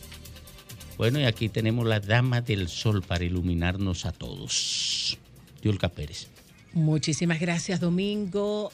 República Dominicana muchas veces eh, recibe informaciones exclusivamente de Estados Unidos, de España, de lugares donde tenemos intereses muy directos porque vive una gran cantidad de dominicanos. Pero yo pienso que para casos como el que nos ocupa en este momento, eh, deberíamos tener un poquito más de información. Dictan medida de coerción a holandeses eh, que fueron detenidos en República Dominicana hace algunos días y que eran buscados desde hace muchísimo tiempo por la Interpol y estaban haciendo vida en República Dominicana como si nada tienen empresas, tienen propiedades, tienen abogados que les defienden. Incluso hay un abogado que es risible cuando habla de que los miles de millones que tiene uno de los acusados en estos casos de tráfico de cocaína hacia Europa, dice que el dinero, miles de millones que tiene, ha sido producto de las, eh, eh, las producciones discográficas que ha, ha producido ese señor, ese cantante. algo risible para quien tiene información. Les cuento un poquito de eh, la mor- morrocomafia o la mafia de Marruecos. Eh, está conocida en gran parte del mundo como la mocromafia, pero es un nombre que precisamente viene, en holandés mocromafia, pero que viene de sus orígenes de Marruecos y toda esa zona eh, y otros países de, del África. Se ha dictado medida de coerción contra Terence Angelo Richard de Vries y se le manda a Najayo. ¿Cuál es mi mayor preocupación? República Dominicana subestima a estos fenómenos. Él, Terence Angelo Richard de Vries, junto a Denis Goede, son de los ciudadanos más peligrosos de Países Bajos. Holanda abrió una búsqueda hace muchísimo tiempo de estas dos personas y sabían más o menos los, las señales de dónde estuvieran hasta que lo encontraron aquí. No lo descubrieron los dominicanos, no dieron información los dominicanos de que ellos estaban aquí trabajando y operando el tráfico de drogas como si nada hubiera pasado. Eso lo descubrió, lo descubrieron los organismos de seguridad de Holanda. ¿Por qué no se sabe? Sencillamente porque no existe un acuerdo para que eso se permita. Pero los organismos de seguridad, los de Estados Unidos, los de Países Bajos, los de Israel, el famoso Mossad, es gente que investiga en cualquier lugar del mundo y busca a la gente implicada en casos de delitos en sus países, lo busca hasta debajo de la tierra han dado con estos dos señores. Mi gran preocupación es que vayan a Najayo. ¿Ustedes saben por qué? Porque en Holanda, que es uno de los países con mayor seguridad, esta gente va a una cárcel de máxima seguridad. Es gente, por ejemplo, en el caso de Terence Angelo Richard, se le atribuyen más de mil asesinatos. Más de mil asesinatos incluyendo a Peter de Vries, uno de los periodistas más famosos de Holanda, que lo mataron a plena luz del día en uno de los países más seguros, porque Holanda es uno de los países más seguros, donde no todo el mundo tiene un arma, donde los delincuentes no hacen lo que le da la gana, como en países como los nuestros. Y nosotros vamos a mandar a ese señor a la cárcel de Najayo. ¿Ustedes saben lo que hacen en la cárcel de Najayo cuando dictan medida de, coerción a un capo? Comienzan a limpiar zonas. Comienzan a limpiar zonas y comienzan a los que están en algunos, en algunas habitacioncitas eh, privadas, los comienzan a mover hasta el pa- para el patio porque vienen nuevos huéspedes. Y me van a decir a mí que ese señor, con las implicaciones que tiene la morrocomafia o la mocromafia en Europa, que lo van a mandar a Najayo. Señores, yo sé que no tenemos muchas cárceles en nuestro país, pero a mí me parece que estamos eh, minimizando un caso que otros países lo tienen más encima del moño. Europa movió, España específicamente, movió sus organismos de seguridad cuando la mocromafia trató de apoderarse de parte de sus regiones, porque allá se hace muy fácil el tráfico de drogas entre Marruecos, España, por toda esa zona fronteriza. Y nosotros seguimos subestimando a los narcotraficantes. Han operado en República Dominicana por mucho tiempo. Y no han operado de que con chivo, que dicen de que, que le cogieron no sé cuánta cabeza de chivo de vaca. No, han operado el tráfico de drogas por años en República Dominicana. Y muchas de sus autoridades mirando para otro lado. Y seguimos subestimando a la mocromafia. Yo espero que mañana no nos hagan un cuento chino de que desapareció por arte de magia los que le dictaron medida de coerción y que los mandaron al Najayo Beach Resort.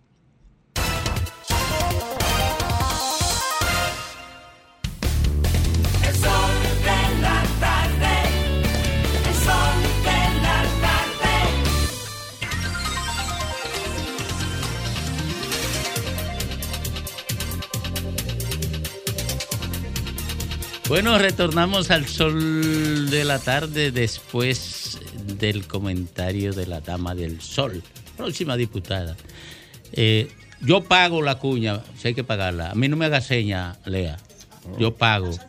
Celosa. Que, no, yo pago. No, lo que pasa es que ella, como defiende los intereses de la empresa nada más, eh, y, y mala compañera que, por cierto, entonces a ella le duele que yo diga eso de, de Diulca. Vamos Sí. a cobrarle la cuña. No, que Lo la que pasa es que ella. yo creo que ella es de Lenchi. No, ella es de Lenchi. Ella está con leche. Ella está con leche. Está con leche. Yo sabía que tú estabas con Lenchi. Ella está con leche. Ella está Pero con no Lea. Aquí, aquí, aquí el único en, en el que ustedes pueden creer es en mí. Yo estoy despatillado. Yo estoy despatillado. yo El estoy- pulpo, el pulpo. Un, un lado para donde ti y otro lado para donde Greime. Oye, eso. Y, y con Lenchi estoy esperando una asesoría de Ricardo Nieves. estoy esperando una no asesoría de Ricardo todavía. Nieves. Sí, porque Nie- Nieves me va a hacer el se estudio puede de factibilidad. una vez en la 3 y aquí hay tres votos. No, no. Eh, Nieves me va a hacer el estudio de factibilidad. Si apoyamos a Lenchi o no. Oye, eh, porque eh, Lenchi no está aquí. No, pero además, Él dijo que además, Domingo, además ya. un aniversario de la muerte del padre. Ah, no, pues Sí, está perdonado. No, y, ten- Ah, y no, tenemos pues, que sí, hablar sí, de eso, sí. tenemos que Un hablar de eso. no. Pero Domingo, eh, ya Nieve perdió su dinero en la pasada campaña cuando lo Es cuando le justo que lo invirtió- pierda contigo Cuando ahora. le invirtió a Es- Grimer. es justo que lo pierda contigo Nieve, ahora. le aseguro que su inversión económica para afiches en la circunscripción número me uno no se va a perder. Miren. ¿Pero por qué eh, partido? eh, no, no, mire, eh, Nieve nunca pierde. porque él no, él no invierte. Domingo, ¿por qué partido odio? Porque ella, Por el PRM. ¿Seguro? Sí, por el PRM. Eh, eh, es que esto- ella aquí- nada más respira, ella no me No, no, contesta. mira. ella respira, ella no se atreve Oye, a mira, contestarme. Aquí en el sol de la tarde hay una bancada completa. Le- hay una bancada legislativa completa. Miren, el presidente o el gobierno anunció que eh, conformará un, un consejo de administración para la ONSA. ¿Eh? O sea, parece entonces la ONSA va a ser... Pero eso va en camino a desaparecer. La quieren Por eso, por eso, por eso planto el tema. Ah. Porque parece que la van a relanzar entonces y van ¿La a hacer relanzar? alguna inversión. Sí, claro. Y que sí. entonces ya, le, ya no le van a dar mal ese trozo de pastel a- al empresariado privado. No sé. Porque han repartido todos los corredores. Bueno, porque probablemente también el Consejo. ¿Pero cuáles están funcionando? Para saber si vale la pena seguir repartiendo. Están funcionando. Lo único que recortan la ¿Cuántos? ruta para que al pasajero le cueste más. ¿Tú crees? Oh, Presidente- pero me- me- presidente el de la Abinader- lo recortaron como en tres. Según tuit presidencia, eh, presidente Abinader dispone pautas para convertir la ONSA en empresa pública, En una empresa pública. de naturaleza pública. Yo estoy de acuerdo con eso, porque aquí. como otra, como el GEIT es una empresa pública, Sí, por porque, ejemplo, como porque el Banco de aquí. Reserva una empresa. Oye, porque aquí eh, el empresariado, el empresariado no quiere que lo regulen.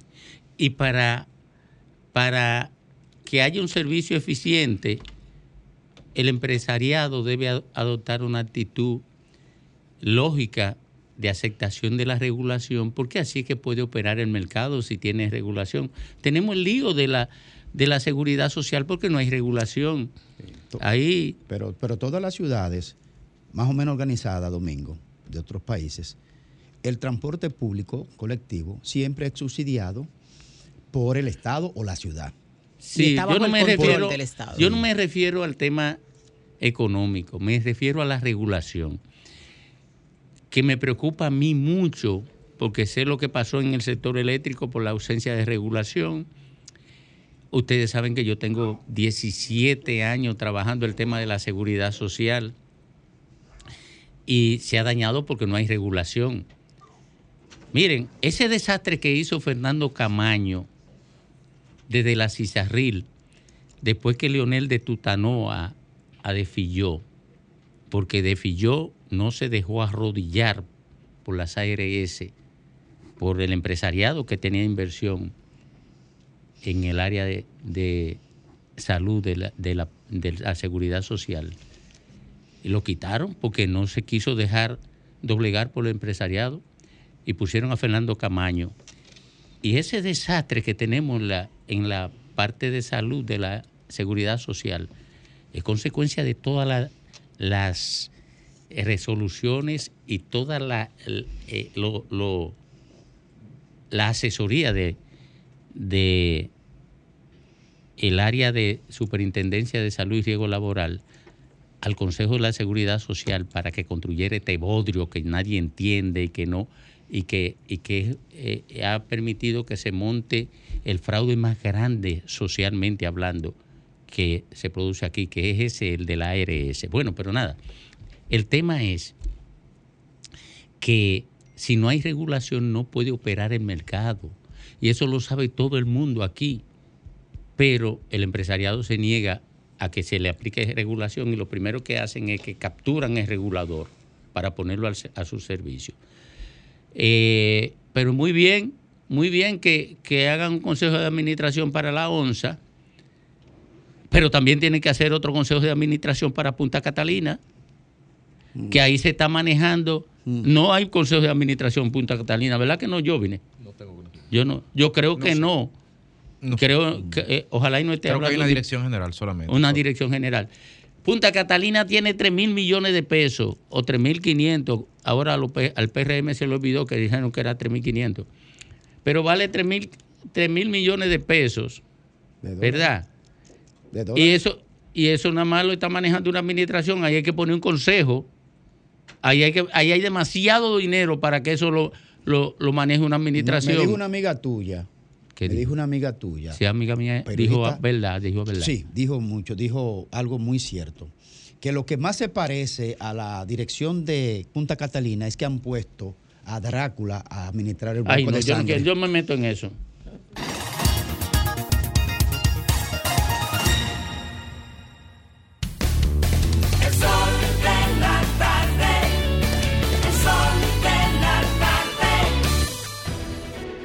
Sol 106.5, la más interactiva. Una emisora RCC Miria.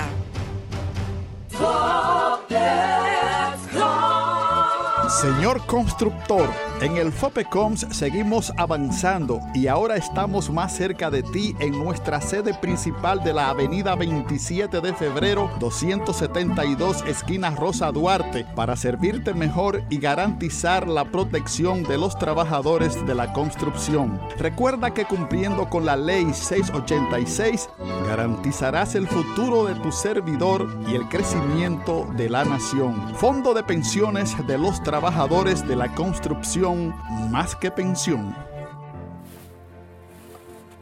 Compadre, corríjame si me equivoco. Pero es verdad que el aporte a mi fondo lo hacemos mi patrón y yo. Compadre, usted no se equivoca. Lo primero es que ese aporte para el sistema de pensiones es 9.97% del sueldo suyo y es hecho entre su patrón y usted. Ah, pero entonces yo no soy el único que aporta los chelitos para mi retiro. Eso es lo chulo del sistema. Si su salario fuera de 10 mil pesos, 287 es lo que pone usted. Y su jefe, 710. Del total, 840 pesos van directivo a su cuenta de capitalización individual. Y esta cuenta también crece con la rentabilidad de las inversiones que hace su AFP Popular. Ah, pero eso así es un palo. Hay que trabajar. AFP Popular, confianza absoluta. El sol de la tarde. Sol 106.5. A las 4.33 minutos, aquí, en el sol de la tarde, en el sol del país, un hombre del país, un joven del país, Graimer Méndez. Gracias Domingo y saludo a toda la audiencia de este formidable programa y de RCC Media, la más poderosa plataforma de información y comunicación de la República Dominicana. Antes, antes de entrar en un tema y en una recomendación, eh, nos sentimos muy orgullosos de tener amigos que valen la pena. Una, una generación de gente universitaria, de dirigentes estudiantiles, de gente trabajadora, esforzada, que en lo suyo son buenos todos. Mis amigos son de esa, de esa tradición de buenos amigos. Y ayer estaba de cumpleaños mi hermano, mi compadre Marcos Tavares, eh, quien fuera en su momento alcalde de Sabana Grande de Boyá. Y caramba, ahí está esa imagen, ahí está Antonio Concepción, que está en el país, en llave nuestro, un hombre, un migrante de calidad de nuestro país que vive en Estados Unidos. Y ahí estábamos compartiendo ayer en el cumpleaños de mi compadre y hermano Marcos Tavares, eh, junto con Fabián Melo y Claudio Marmolejos. Bueno, gente de calidad, gente buena. Muchas felicidades a Marcos Tavares en su cumpleaños. Muchas felicidades también a Antonio Concepción, que está en el país, en llave de Ricardo Nieve también. Miren, bueno, y espero que Marco, por supuesto, vuelva a ser alcalde de su ciudad, porque definitivamente un, un gran alcalde en su momento. Miren, atención al presidente de la República y el canciller, eh, al señor Álvarez. Me llega una información que de ser cierta tiene que tener la debida atención. Se trata de una situación alarmante en, la Embajada de Honduras de nuestro país, donde está la embajadora eh, Mancebo, eh, Sandra Mancebo, embajadora nuestra ante la República de Honduras está en pantalla. Me llega una información que debería eh, confirmarse en materia de una desatención terrible en lo que son las labores de esa embajada, donde se ha dicho, debería confirmarse que hay inclusive desvío de fondos públicos de lo que son las dotaciones de la embajada por parte de la embajadora, información que tiene que ser confirmada. Es una situación de abandono tal que según la fuente que nos, que nos da la, eh, la, información, eh, hay un descuido tan grande esa embajada que Salud Pública de Honduras tuvo que intervenir esa casa donde está la embajada y determinar y hacer una, una limpieza. Salud Pública de Honduras tuvo que intervenir la embajada dominicana. Yo, yo me resisto a creer eso. Pero también llega la información que en un momento determinado tres dominicanos que estaban haciendo la vuelta por Honduras, buscando, cayeron en situación y estaban en un sótano, en un sótano de la embajada, jondeado ahí sin, sin alimento y sin nada. La embajadora salió inclusive de la embajada unos días fuera de- del país y esa gente se quedó ahí sin alimento y sin nada, dominicanos pasando trabajo. Y al final me dicen la- mi fuente que lo echó para la calle y hasta cayeron presos. O sea, no se supone que la embajada dominicana en cualquier país del mundo es un, es un espacio para los dominicanos, para defender la nacionalidad, la bandera. Bueno, si eso es cierto, señor canciller, me dicen las informaciones que aquí en Cancillería hay un informe sobre la embajadora Sandra Mancebo en Honduras, que hay un informe aquí en Cancillería pidiendo encarecidamente que revisen la situación del manejo de los fondos de la dotación y de la administración de la casa de la embajada en Honduras. Si es cierto todo esto, yo creo que el presidente eh, Luis Abinader debe tomar una decisión al respecto antes de que estalle allá una situación que entonces afecte la imagen del país. Me dicen que estaba bajo la protección. No me consta, todo esto es sobre la base de una información de una fuente, de que ella está protegida por el equipo de Hipólito Mejía. Eso no tiene relevancia. Lo que tiene relevancia es que si ella está haciendo unas funciones que afectan a la imagen del país y hay posible manejo inadecuado de la dotación para otras cosas, entonces yo creo, presidente, que eso tiene que tomarlo en cuenta. Ustedes recuerdan, en otro punto, ustedes recuerdan que yo hablé, ayer de, de- del matador de Orlando, del asesino de Orlando Jorge Mera, y le dije que era, no era más que un cobarde por todo lo que está haciendo. Porque el que hizo eso, como lo hizo él, estaba dispuesto, tenía que estar dispuesto a morirse ahí o cualquier, cualquier momento. Y no está de, de- de medroso ahora. Miren, salió una información, y este es un mensaje, una recomendación a la familia de Orlando Jorge Mera, Orlando Jorge Villega y, y- y los demás. Miren, dice una información en el día de hoy que la familia de Orlando Jorge Mera está pidiendo 50 millones en indemnización. Eso, es, eso, eso no debe ser. No es que no piden indemnización, no es que no le corresponda. Es que si este señor, el asesino de, de su padre, dice que fue a cobrar 500 mil dólares ese día de 300 millones, de 3 millones de dólares que dio para campaña como un botín de guerra, y eso indica que se, si es así, se trataba de un manejo inadecuado de inversión en política para después sacarlo de los fondos públicos, ¿verdad? Entonces la familia de Orlando Jorge Mera, yo le voy a dar un consejo. Saquen esa, esa información de la data, de la, de la ecuación. Saquen esa información de la ecuación del caso. ¿Saben por qué? Porque lo que pareciera es que están más pendientes del dinero que pueda salir del caso en materia de justicia. Lo que hay que pedir es justicia para que ese criminal pague en cárcel lo que le corresponde. Y si en todo caso saliese una indemnización, porque en derecho lo prevé, entonces la familia de Jorge Mera debería en todo caso donar esos fondos, lo que sea que salga de ahí, a una causa, por ejemplo, como el medio ambiente. Déjense, de estar poniendo en primera plana, en primera agenda, que usted anda buscando dinero por la muerte de su padre.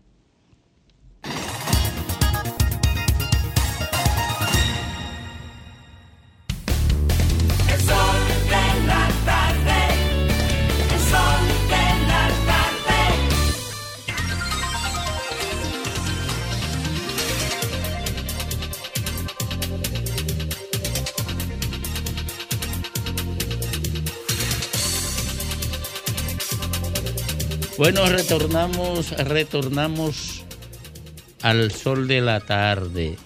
Informarle a Federico Jovine que ya se inició un juicio eh, en, la, en la vía civil, en el estamento civil contra Donald Trump por la acusación de una periodista, me parece, de que hace 20 años la violó. También. Él, él- ese tigre, pero, pero Donald Trump lo han acusado más de 10 mujeres de violación Pero y si de, Donald y de- Trump violó la integridad del Capitolio de los Estados Unidos, ¿a qué le va a saber una mujer a él? Pero era, era un era, era un tigre que no tenía continencia sexual. Bueno, pero este sí que, que voy a presentar ahora, sí, sí, sí, un hombre que controla sus impulsos sexuales, aunque son muy frecuentes. Don Federico. No me ayuda así, Giovanni. Dios no me ayuda así, compañero. Día del pene, día del pene, dele, dele. Bueno, buenas tardes, amigos que nos ven, que nos escuchan. Miren, el mes de julio del año pasado, el Ministerio de Obras Públicas anunció que iba a intervenir el puente Duarte de, para repararlo y que iba a estar cerrado 60 días. Recordar que el puente Duarte fue una obra, fue el único, en su momento el único puente que nos unía a la margen oriental del- de, la, de la capital en ese momento y que fue una obra que no tuvo mayores contratiempos en 40, 50 años de vida, de, de vida útil que tenía en ese momento. Lo que iba a durar 60 días finalmente fue entregado a principios de noviembre. Duró, me parece que 110. Algo que va a durar 60, dura 110, 109. Eh, las explicaciones, como siempre, la lluvia, el transporte, el, el tránsito, cualquier cosa. Finalmente, eh, en marzo, 17 de marzo, el Ministerio de Obras Públicas tiene que cerrar el puente de nuevo y anuncia al país que lo va a cerrar durante un fin de semana porque resulta que los trabajos que se hicieron de reparación quedaron mal porque ahí estamos viendo algunas imágenes, gracias Friendly, pero era para cuando yo te lo dijera, gracias. Los, los, eh, los trabajos que se hicieron quedaron mal porque había llovido mucho. Y resulta que después lo tenían que reparar nueva vez en marzo, porque cuando se hicieron los trabajos en noviembre, eh, en ese momento las juntas eh, no cuajaron bien, el cemento no cuajó, porque estaba la vibración de los vehículos, como si no supiéramos que encima del puente cruzan vehículos. Al principio quedó mal por el sol, luego quedó mal por las vibraciones que genera el tráfico. Ahora sí, Friendly, por favor, gracias. En el día de hoy, el Listín Diario, a quien le damos las gracias por esto, señala hace apenas tres horas en su cuenta de Twitter estas imágenes de la Junta del Puente Duarte. Me parece que la Junta del Puente Duarte tienen di- 16, 12, 14. Y hay que, no, más de 16. Yo no lo pude ver, lo voy a ir a ver mañana. Hay que señalar que esto, entiendo que no compromete la integridad estructural de la, del puente. No soy ingeniero, pero no lo compromete porque una junta es simplemente eso, un- una pieza que, gracias, es una pieza que permite que el hueco pues, pueda expandirse o contraerse. Me parece, repito, no soy ingeniero. Ahora, yo lo que me pregunto es, Y qué suerte es que tienen algunas compañías. ¿Dónde se, dónde se consigue esa suerte para uno poder extenderse casi por el doble del término de un contrato, que no hayan sanciones al respecto, que no se ejecuten las fianzas que los contratos tienen precisamente para eso, y que luego, y que luego vuelva a someterse a una reparación apenas tres meses de haber terminado la reparación principal, y que luego ahora nos veamos en este video que seremos sometidos otra vez a otra reparación por parte de este puente. Me refiero a qué suerte, por un lado, porque no, no se ejecutan las cláusulas penales que tienen los contratos, no se ejecutan las sanciones, no se somete a la justicia, ni siquiera se somete al escarnio público, sino que simplemente con una nota de prensa, esta empresa en el mes de marzo, Pinza concretamente, decía muy sencillamente, no, lo que pasa fue que cuando pusimos el material, las vibraciones de los vehículos, ¿y cuánto nos cuesta a la ciudadanía eso? ¿Cuánto en hora transporte, en galón de combustible, en tiempo que perdemos en un trance, en un, en un tapón, le cuesta a la ciudadanía la ineficiencia de una empresa, la incapacidad de hacer procesos de una empresa, la negligencia de un ministerio de obras públicas en este caso, de gestionar procesos de manera eficiente. Yo quisiera, honestamente, yo quisiera ver el perfil de esa empresa porque es que acaso no había hecho un puente nunca.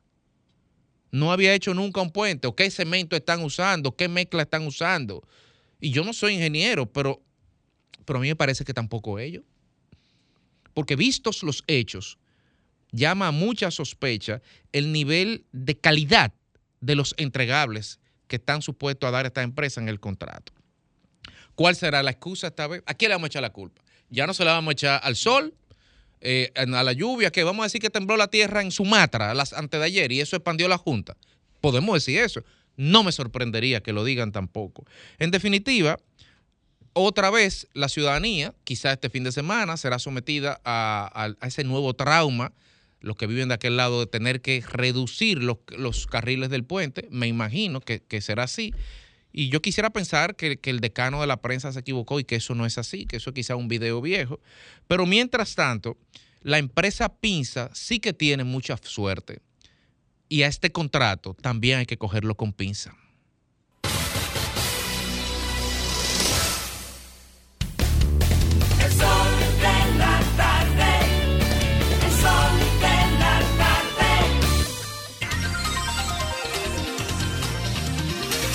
Bueno, retornamos al sol de la tarde. El Ministerio Público, su titular mayor, doña Miriam Germán, y su adjunta, Jenny Berenice Reynoso, estuvieron en la Cámara de Cuentas. ¿A qué fueron Miriam Germán y su directora de persecución al- a la Cámara de Cuentas? Bueno, fueron a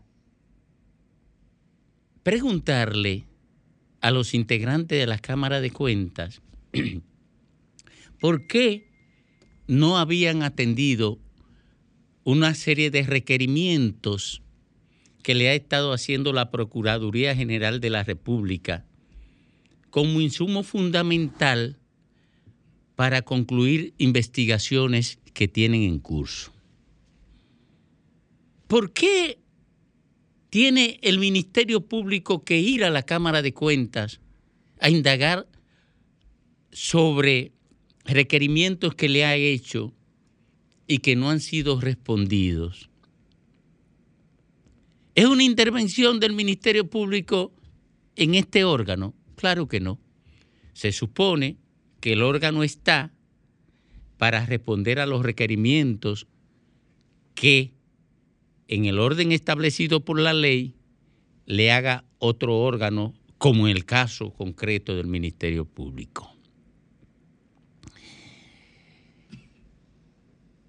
Yo no conozco las respuestas que le dieron los miembros de la Cámara de Cuentas al Ministerio Público, pero sí sé que el Ministerio Público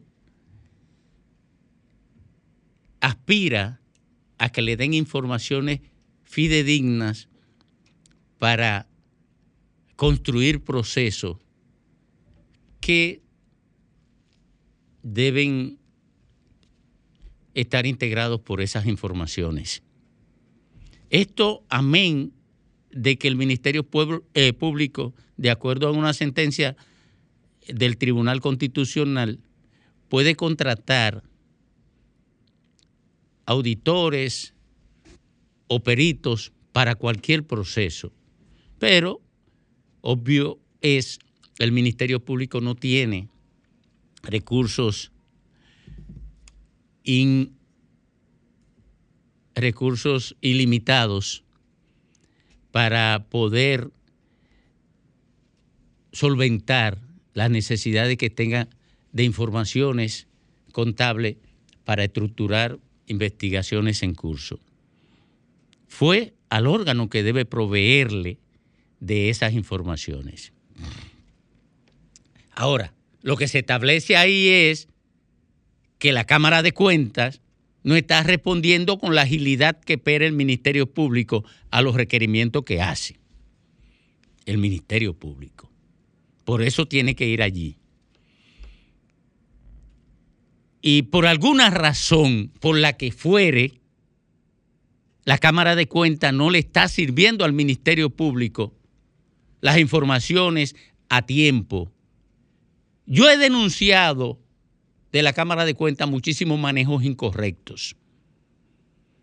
He dicho incluso que Elsa Peña, Elsa Catano y Tomasina Tolentino se han convertido en la Cámara de Cuentas en defensora de la, de la estructura de impunidad que se instaló aquí durante los gobiernos del Partido de la Liberación Dominicana. Claro, por ese, por eso, por eso se han dado las crisis que se han dado en la, en la Cámara de Cuentas y yo lo he denunciado en su momento. Claro, hubo un error de la Comisión del Senado que escogió los integrantes de la Cámara de Cuentas porque debieron establecer qué hizo una miembro de la Cámara de Cuentas en el Instituto Dominicano del Seguro Social. Debieron investigar la práctica de esas personas. Y lo que hicieron cualquiera de las otras en, en las instituciones donde estuvieron. Porque estos lodos son consecuencia de polvos que no se limpiaron a tiempo. De la Cámara de Cuentas salió una acusación contra el presidente del órgano de acoso laboral. Y está en proceso esa investigación en el Ministerio Público, que deberá dictar en algún momento un auto en cualquier dirección, auto para, para iniciar un, proceso o para archivarlo, lo que sea. Y si el presidente de la Cámara de, de Cuentas incurrió en esa violación a la ley, debe ir a los tribunales. Ahora, yo digo que todo eso nació en una conspiración de la fuerza del pueblo a través de Dionis Sánchez, aliado al, al Partido de la Liberación Dominicana, que le siguió en eso.